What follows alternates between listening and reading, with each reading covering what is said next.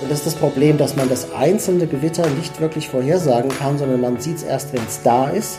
Und dann ist es aber eigentlich auch zu spät, weil es kann wirklich sein, dass innerhalb von einer halben Stunde sich aus einer kleinen Wolke ein, ein Hagelunwetter entwickelt.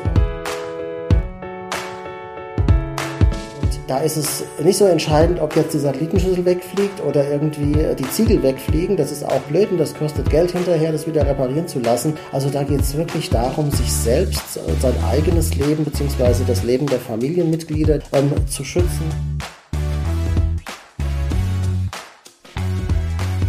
Hallo alle miteinander.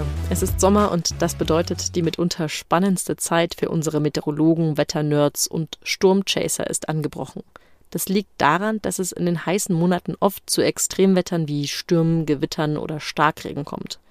Warum das so ist, wie sich die Gefahren vorhersagen lassen und wie ihr euch davor schützen könnt, erfahrt ihr jetzt in unserer Podcast-Folge von Wetter wissen was. Ich bin Melanie Proband und mit dabei ist heute unser Meteorologe Gernot Schütz. Hallo Gernot. Hallo Melanie.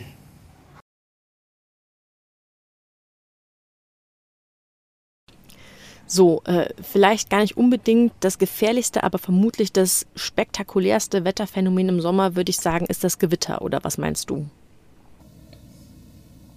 Ja, das gehört auf jeden Fall zu den sehr heftigen Wettererscheinungen dazu. Und da muss man auch gleich unterscheiden. Es gibt verschiedene Arten von Gewitter. Es gibt sogenannte Frontgewitter und auch Hitzegewitter. Hm, okay, und äh, wie entstehen denn überhaupt diese Gewitter? Also Frontgewitter, wie der Name schon sagt, entstehen häufig an Kaltfronten bzw. im Vorfeld von Kaltfronten, also wenn die Luft noch sehr warm und schwül ist.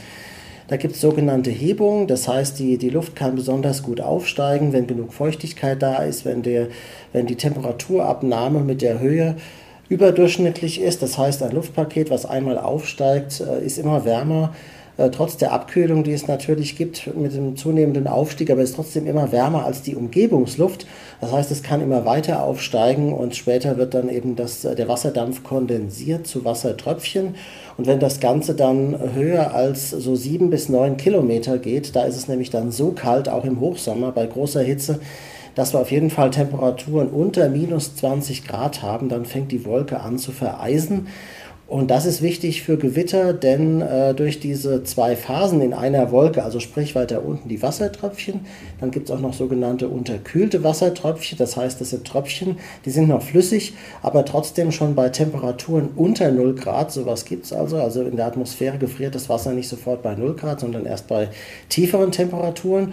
Und noch weiter oben in der Wolke ist es dann so kalt, ebenso unter minus 15, minus 20 Grad, da ist dann alles Eis. Und aufgrund dieser verschiedenen Phasen und aufgrund der Tatsache, dass durch diese vertikalen Windgeschwindigkeiten Eisteilchen nach unten und gleichzeitig Wassertröpfchen nach oben geschleudert werden, die reiben sich aneinander, äh, kleben zusammen, so entsteht zum einen Hagel und zum anderen entsteht so eine Ladungstrennung. Also sprich positive und negative Ladungen werden getrennt und das ist natürlich eine wichtige ähm, Voraussetzung für die Entstehung von Blitzen.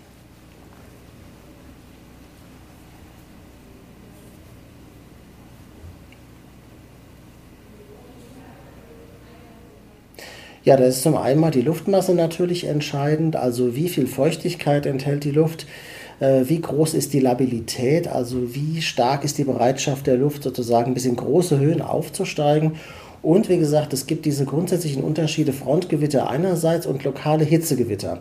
Die Frontgewitter habe ich ja eben schon ein bisschen erklärt. Grundsätzlich entstehen lokale Hitzegewitter vom Prinzip her genauso, nur dass wir eben keine Kaltfront haben oder eine Warmfront in der Nähe. Also die Luftmasse sozusagen ändert sich nicht, sondern die bleibt gleich. Sie ist überall schwül heiß. Dann braucht man einfach diese starke Erhitzung des Bodens, dass eben diese Luftpakete anfangen aufzusteigen. Was auf jeden Fall auch gegeben sein muss, ist, dass eben äh, ein aufsteigendes Luftpaket immer wärmer ist als die Umgebung, damit es eben weiter aufsteigt bis in diese großen Höhen.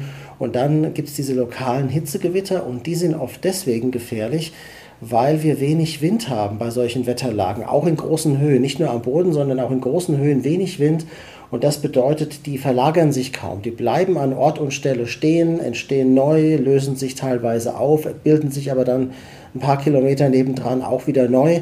Das heißt, man hat den Eindruck, ähm, man hat das gleiche Gewitter, was vielleicht eins, zwei Stunden geht. Eigentlich sind es ganz viele Gewitter, die immer wieder neu entstehen und gleichzeitig sich auflösen, aber für den Beobachter am Boden ist es das gleiche Gewitter, äh, subjektiv empfunden zumindest. Und so kommen eben extreme Regenmengen zustande, die natürlich dann auch Überschwemmungen auslösen können. Ja, du hast gerade schon die Beobachter angesprochen. Also ich sag mal, abgesehen von den Sturmchasern, die da ganz gerne auch mal spektakuläre Fotos schießen, will man ja wahrscheinlich eher nicht so in der Nähe von einem derartigen Sturm oder Gewitter sein. Äh, was sind denn wichtige Indikatoren, auf die man achten muss, um zu wissen, dass da jetzt ein Gewitter im Anmarsch ist? Also ja, grundsätzlich sind Gewitter so ein bisschen, äh, ich sag mal, die, die Problemkinder in der Wettervorhersage, denn man kann zwar für eine bestimmte Region, aber das ist eben ein größeres Gebiet, schon sagen, da besteht eine hohe Wahrscheinlichkeit, dass sich Gewitter bilden. Aber Gewitter haben wir nie wie so ein großes Regengebiet, so eine, so eine flächenmäßige Ausdehnung von 200 mal 200 Kilometern beispielsweise, sondern äh, sind immer sehr punktuell. Und dazwischen gibt es auch immer Stellen, wo entweder gar nichts passiert oder wo die Gewitter nur ganz schwach sind und gleichzeitig gibt es Unwetter ein paar Kilometer weiter. Und das ist das Problem, dass man das einzelne Gewitter nicht wirklich vorhersagen kann, sondern man sieht es erst, wenn es da ist. Und dann ist es aber eigentlich auch zu spät, weil es kann wirklich sein, dass innerhalb von einer halben Stunde sich aus einer kleinen Wolke ein, ein Hagelunwetter entwickelt äh, und das geht eben auch sehr schnell. Allerdings gibt es tatsächlich was, also zum einen natürlich die Wettervorhersagen in den Medien, äh, die meisten haben natürlich auch eine Wetter-App auf ihrem Handy. Ähm, und was man sonst noch machen kann, wenn man so ein bisschen Erfahrung hat, es gibt eine Wolkenart, die ist ein sehr sicherer Gewittervorbote. Und das Tolle an dieser Wolke ist, die kommt erst nicht kurz bevor das Gewitter da ist, sondern so 10 bis 12 Stunden vorher.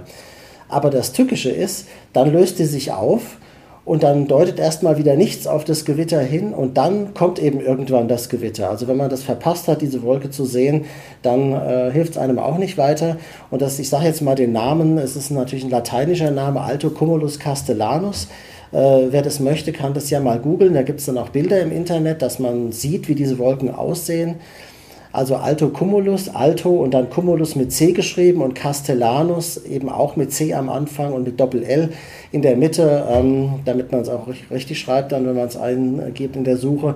Und da kann man sich dann Bilder anschauen und das sind wirklich Wolken, die sehr, sehr sicher auf Gewitter hindeuten, aber eben erst 10, 12 Stunden später. Castellanos hat jetzt aber nichts mit Kasten zu tun. Oder wenn du jetzt für die Zuhör Zuhörer kurz beschreiben müsstest, wie sieht dann ungefähr so eine Wolke aus? Ja, mit Kasten nicht, aber es hat tatsächlich das, äh, das lateinische Wort Castell, also das heißt ja praktisch so, so Türmchen von einem römischen Kastell, gibt es ja auch so Bauwerke oder so, die man so unter diesem Namen kennt. Und, das, äh, und die heißen tatsächlich so, weil die so aussehen wie so kleine, so, so kleine Türmchen. Und die sind eigentlich sehr unspektakulär, eigentlich sogar recht schön auch anzusehen. Man sieht sie entweder früh morgens oder am Vormittag. Dann bedeutet das, dass es am Abend oder in der Nacht Gewitter gibt. Manchmal kann man sie aber auch abends sehen und das bedeutet dann, dass es am nächsten Morgen äh, oder am nächsten Vormittag Gewitter gibt. Also wie gesagt, das sind immer so 10, 12 Stunden zwischen diesen Wolken und den eigentlichen Gewittern. Und das, äh, der Grund, warum das so sichere Gewitter vorboten sind, die sind in, in Höhen zwischen, ähm, zwischen vier und sieben Kilometern, diese Wolken. Und das ist genau diese, ähm, diese mittlere Atmosphärenschicht sozusagen, äh, die wichtig ist für die Labilität, also die Bereitschaft der Atmosphäre, dass sich Gewitter bilden können. Du hast das Problem ja jetzt schon ein bisschen angesprochen, wenn ich äh, jetzt sozusagen nicht am Vorabend auf den Himmel geachtet habe oder nicht dort war. Mal angenommen, ich möchte an einem schönen Sommertag jetzt in den englischen Garten gehen, Picknickkorb ist gepackt, äh, ich bin dort und dann mit einem Mal ist es soweit oder wie du gesagt hast, auch schon zu spät. Das Gewitter ist da. Was habe ich denn jetzt für Möglichkeiten, mich da vor den Gefahren zu schützen? Also, wenn ich mit dem Auto unterwegs bin oder wenn ein Auto, äh, wenn mein Auto in der Nähe steht, dass ich da noch hinrennen kann, äh, dann ist es auf jeden Fall super, ähm, ins Auto zu gehen. Das ist der berühmte Faraday'sche Käfig. Also da ist man auch vor Blitzschlag relativ sicher. Natürlich, wenn man jetzt im Garten sitzt oder in der Nähe des, äh, der eigenen Wohnung ist, kann man natürlich auch nach Hause gehen äh, und sich da in Sicherheit bringen. Wenn man diese Möglichkeit nicht hat, man ist jetzt weiter weg und man ist jetzt wirklich mitten irgendwo in der Landschaft, Ähm, dann gilt es, ähm, ja, sich möglichst klein zu machen, nicht unter Bäume äh, zu stellen. Also wenn man im Wald ist, dann ist es auch kein Problem, da sind ja überall Bäume. Aber gefährlich sind Bäume dann, wenn es sozusagen so eine, so eine Wiesenfläche ist, wo es so einzelne Bäume oder Baumgruppen gibt. Also dann auf keinen Fall ähm, unter die Bäume gehen, äh, denn das sind natürlich bevorzugte Einschlagspunkte für Blitze. Und grundsätzlich gilt in die Hocke gehen, Füße dicht zusammen, also am besten berühren sich die Füße und dann geht man wirklich so in die Hocke und macht sich möglichst klein, um eben sozusagen keine ideale, keinen ideale Einschlagpunkt zu bieten für einen Blitz. Und was auch noch wichtig ist, wenn man mit dem Fahrrad unterwegs ist, weg vom Fahrrad, also nicht in der Nähe des Fahrrades aufhalten, natürlich auch nicht weiter Fahrrad fahren, sondern das Fahrrad irgendwo abstellen und sich selber vielleicht 200, 300 Meter entfernt vom Fahrrad in dieser kleinen Hockposition eben auf den Boden setzen mit den Füßen ähm, dicht zusammen. Das ist eigentlich das Einzige, was man machen kann. Da wird man zwar nass, aber immerhin dann hoffentlich nicht vom Blitz getroffen.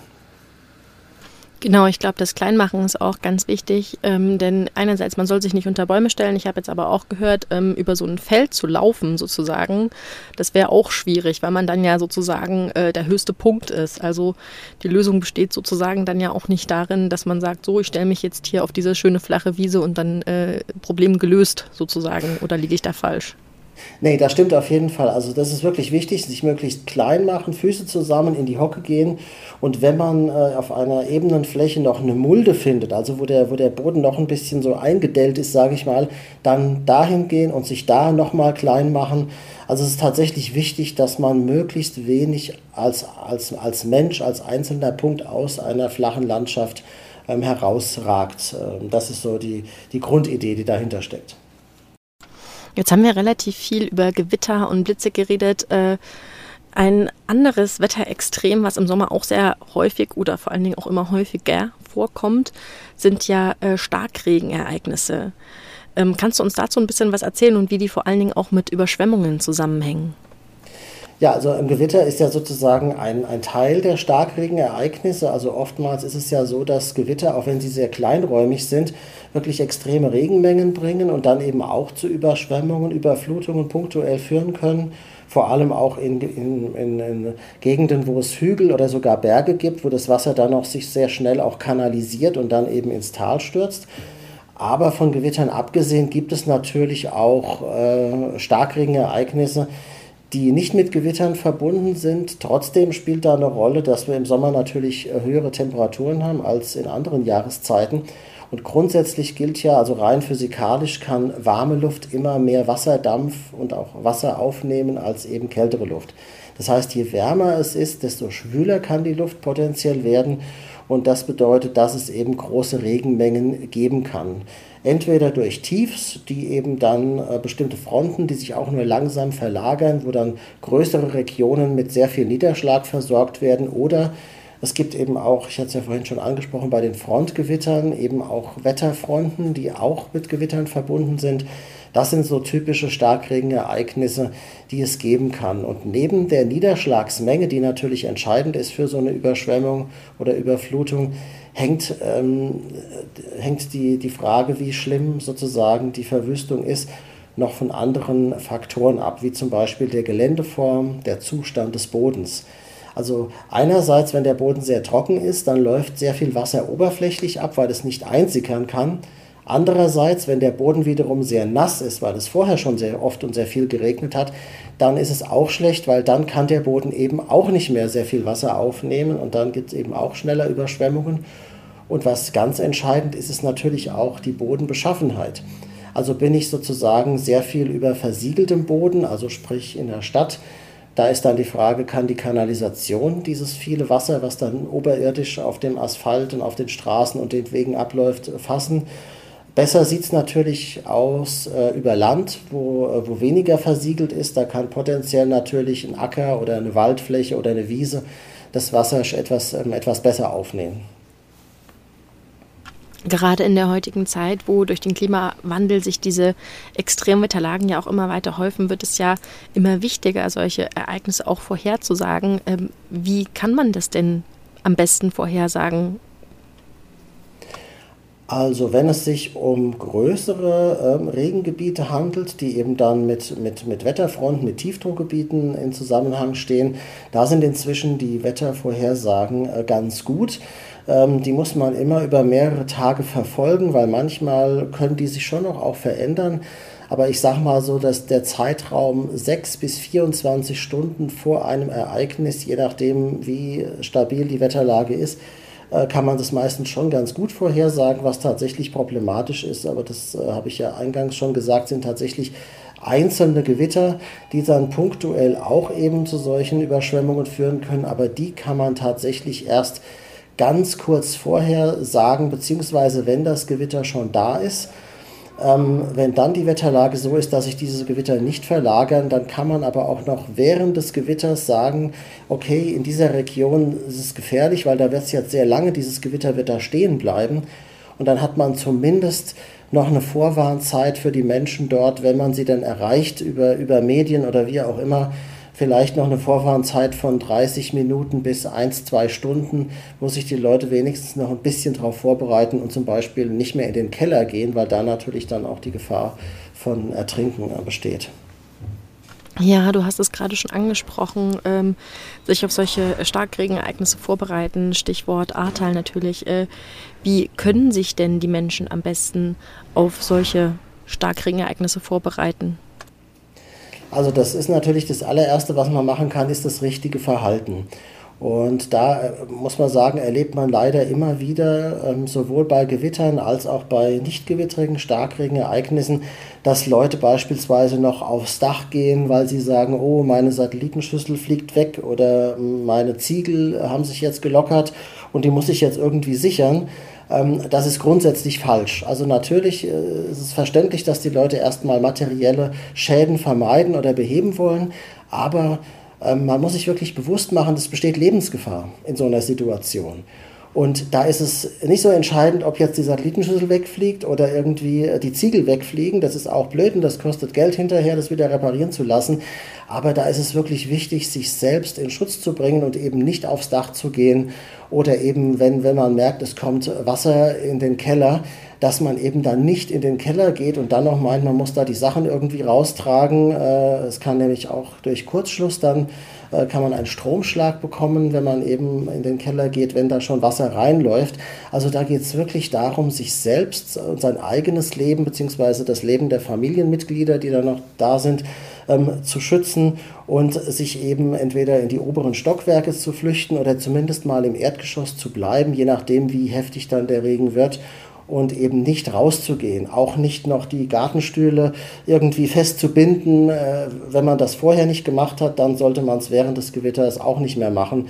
Da geht es wirklich darum, eben das eigene Leben zu schützen. Ja, das hat man ja auch oft gehört, dass im Ahrtal beispielsweise die Leute noch versucht haben, das Auto eben wegzufahren oder wie du schon gesagt hast, äh, versucht haben, den Keller auszuräumen. Dann ist da ein Sogeffekt entstanden durch das viele Wasser und so. Also ganz, ganz ähm, tragische Todesfälle, die dadurch ähm, entstanden sind. Es gibt neben den ähm, Starkregenereignissen natürlich noch weitere Wetterextreme, mit denen wir immer mehr zu kämpfen haben. Unter anderem sind das natürlich die Hitzewellen. Äh, deswegen wollte ich dich jetzt fragen, wie entstehen denn solche Hitzewellen und welche Auswirkungen haben die auf die Umwelt bzw. eben auch die Gesundheit von uns Menschen und Tieren? Also grundsätzlich werden Hitzewellen ja durch die Klimakrise immer wahrscheinlicher, da sich ja die Temperatur weltweit eben erhöht. Und das kann man auch schön sehen, wenn man die letzten 10, 15 Jahre mit den Jahrzehnten davor vergleicht. Früher, in Anführungsstrichen, früher waren Temperaturen über 35 Grad wirklich extrem selten und über 40 Grad gab es fast nie. Dieser Rekord von 40,2 Grad hat sich ja über Jahrzehnte gehalten in Deutschland. Und jetzt in den letzten 10, 15 Jahren äh, hat man praktisch jeden Sommer Temperaturen über 35 Grad und teilweise sogar, ich sag mal, jeden zweiten, jeden dritten Sommer spätestens auch über 40 Grad punktuell. Also das nimmt alles zu und grundsätzlich kann man sagen, sobald die Lufttemperatur draußen über der Körpertemperatur liegt und das geht schon so bei 35, 36 Grad eben los, dann hat der Körper massive Probleme, denn unser Kühlsystem, unsere eigene Klimaanlage sozusagen funktioniert ja über Schwitzen. Das heißt, der, der Körper ähm, bildet Schweiß, also sprich Wasser, und das verdunstet und dadurch durch die Verdunstungskälte äh, wird eben der Körper gekühlt. Und das funktioniert aber eben kaum noch, wenn die Temperatur eben über der Körpertemperatur liegt. Und das hängt natürlich auch mit der Luftfeuchtigkeit zusammen. Deswegen empfinden wir zum Beispiel 25 Grad bei sehr großer Luftfeuchtigkeit, also Schwüle, schlimmer als vielleicht 33 Grad bei sehr trockener Luft, weil dann trotzdem, wo die Temperatur höher ist, das Kühlen besser mit dem Schwitzen funktioniert. Und das ist also der, für den Körper auf jeden Fall ein Stressfaktor, sogenannter Hitzestress. Und das ist natürlich auch individuell unterschiedlich. Manche reagieren da schneller, andere können die Hitze etwas besser verkraften. Äh, vor allem eben ältere Menschen oder auch kleine Kinder sind da betroffen, dass sie eben äh, dann schon früher Kreislaufprobleme bekommen können. Man kann sich schlechter konzentrieren. Es kann einem schwindlig werden. Man kann schlimmstenfalls auch einen Sonnenstich oder einen Hitzschlag bekommen. Äh, da muss man dann auf jeden Fall einen, einen Arzt rufen, einen Notarzt rufen, dann im, im akuten Fall.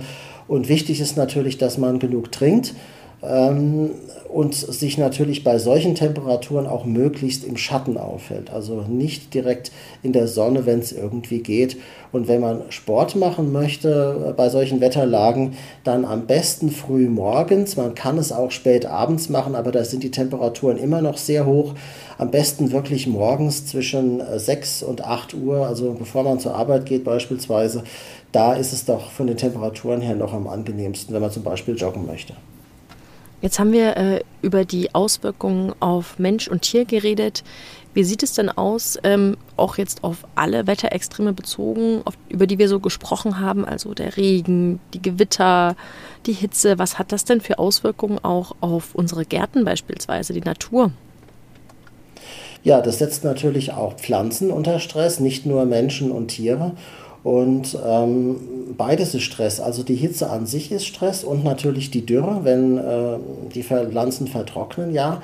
Aber selbst wenn äh, zum Beispiel der Boden noch feucht ist, weil es vielleicht ein Gewitter gab, ein, zwei Tage vorher, und dann die Temperaturen trotzdem über 35 oder über 38, 39 Grad steigen. Also man sieht das schön an den Bäumen auch äh, wirklich in diesen extremen Hitzewellen, selbst wenn dann vielleicht noch gar theoretisch genug Wasser da wäre, für die Bäume ist es trotzdem Hitzestress und die versuchen ja die Verdunstung zu reduzieren. Und Bäume verdunsten eben Wasser über die Blätter und die rollen sich dann zusammen und werden eben dann, wenn es längere Zeit so heiß ist, äh, dann, dann ist natürlich auch die Dürre das Problem, äh, rollen dann ihre Blätter oder die Blätter werden welk, fallen dann teilweise im Sommer schon ab, dann sieht es schon fast aus wie im Herbst, obwohl es vielleicht gerade mal Juli oder August ist.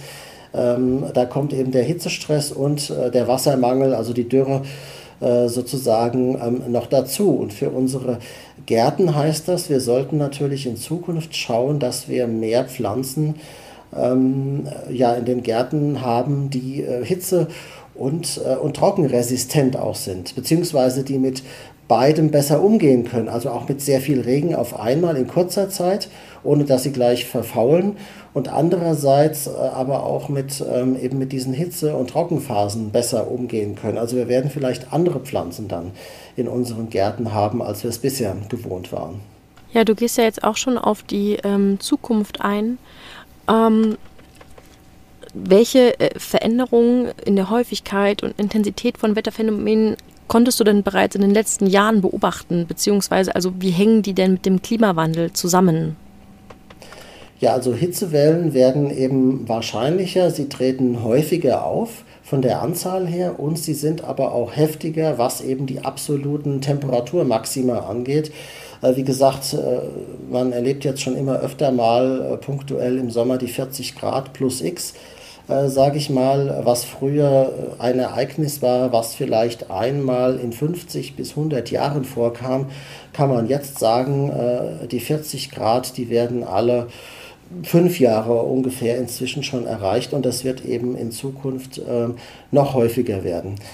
Andererseits natürlich nicht nur die Hitze, sondern auch die Dürre durch diese eingefahrenen Wetterlagen. Wenn wir ein großes Hochdruckgebiet über Deutschland haben oder über Osteuropa, dann äh, gibt es eben sehr lange Phasen, wo es eben trocken bleibt und in Verbindung mit der Hitze ist das natürlich schlimm, weil dann eben die Böden wirklich austrocknen. Also für die Landwirtschaft ist es schlimm, aber natürlich auch für die Gärten und der Grundwasserspiegel sinkt. Das ist keine reine Prognose, das hat man in den letzten 30, 40 Jahren, also die, die Beobachtungen gehen teilweise 30, 40 Jahre zurück, bis heute ist der Grundwasserspiegel schon gesunken.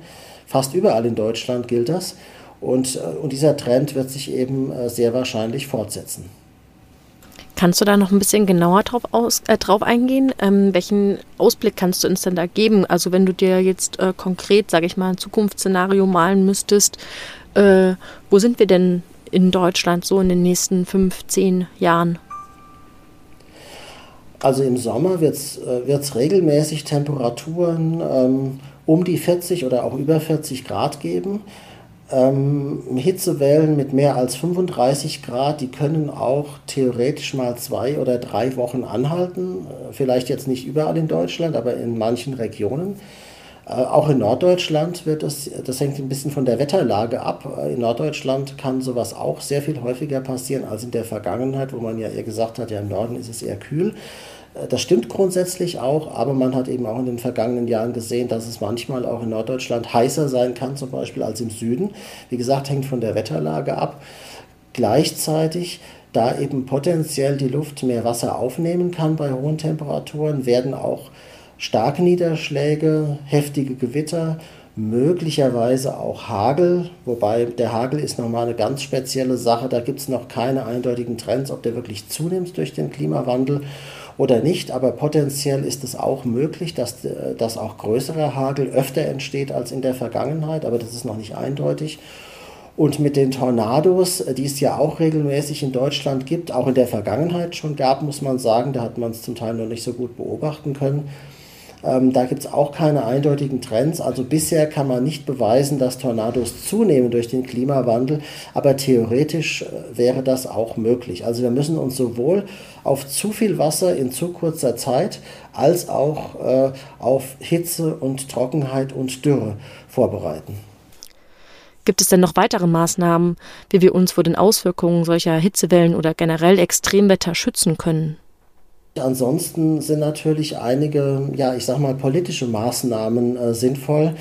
Ähm, zum Beispiel sind sich die Städteplaner alle einig, äh, dass wir eben weniger Beton brauchen und mehr Begrünung, also Entsiegelung, nicht Versiegelung, wie es bisher immer war, sondern Entsiegelung, also wieder mehr Grün, dass das Wasser auch besser abfließen kann, eben Stichwort Überschwemmungen, das würde man da auch vermeiden. Weniger ähm, Individualverkehr, also mehr ÖPNV, mehr Fußgänger, mehr Radfahrer, weil Autos brauchen ähm, mal abgesehen davon, dass sie CO2 ausstoßen, jetzt könnte man sagen, okay, dann haben wir Elektroautos, die stoßen dann eben kein CO2 mehr aus, aber Autos brauchen trotzdem Platz im Sinne von breiten Straßen, im Sinne von Parkplätzen. Und wenn man im Idealfall keine Autos mehr in der Stadt hat, hätte man da Flächen frei, die man eben begrünen könnte, mit Wiesen, mit Bäumen, die gleichzeitig kühlen und eben auch den Wasserhaushalt verbessern. Wasserspender sollte man aufstellen in den Städten, dass die Leute, äh, auch wenn sie einfach nur durch die Stadt laufen, Möglichkeiten haben, regelmäßig zu trinken. Und dann das Konzept der Schwammstätte, also dass bei Starkregenereignissen das Wasser gespeichert wird und nicht einfach durch die Kanalisation abfließt, damit man dann, wenn wieder eine heiße und Trockenphase kommt, dass man dann mit diesem Wasser sozusagen die Grünflächen ähm, bewässern kann und generell auf jeden Fall mehr Parks, mehr Bäume. Also eigentlich lebenswertere Städte, die mehr auf den Menschen ausgerichtet sind und vielleicht weniger aufs Auto. Das ist so meine persönliche äh, Zukunftsvision und mal schauen, vielleicht wird ja auch was davon umgesetzt. Es ist ein super spannendes Thema und über das könnten wir jetzt auch noch Stunden weitersprechen, aber aufgrund der Zeit sind wir jetzt auch schon wieder am Ende angekommen. Vielen Dank, Gernot, dass du dabei warst. Ja, danke schön, gerne. Und vielen lieben Dank auch an euch. Liebe Zuhörer, wenn euch diese Folge gefallen hat, dann abonniert uns gerne auf Spotify, iTunes und Co. Und bis zum nächsten Mal sage ich Ciao.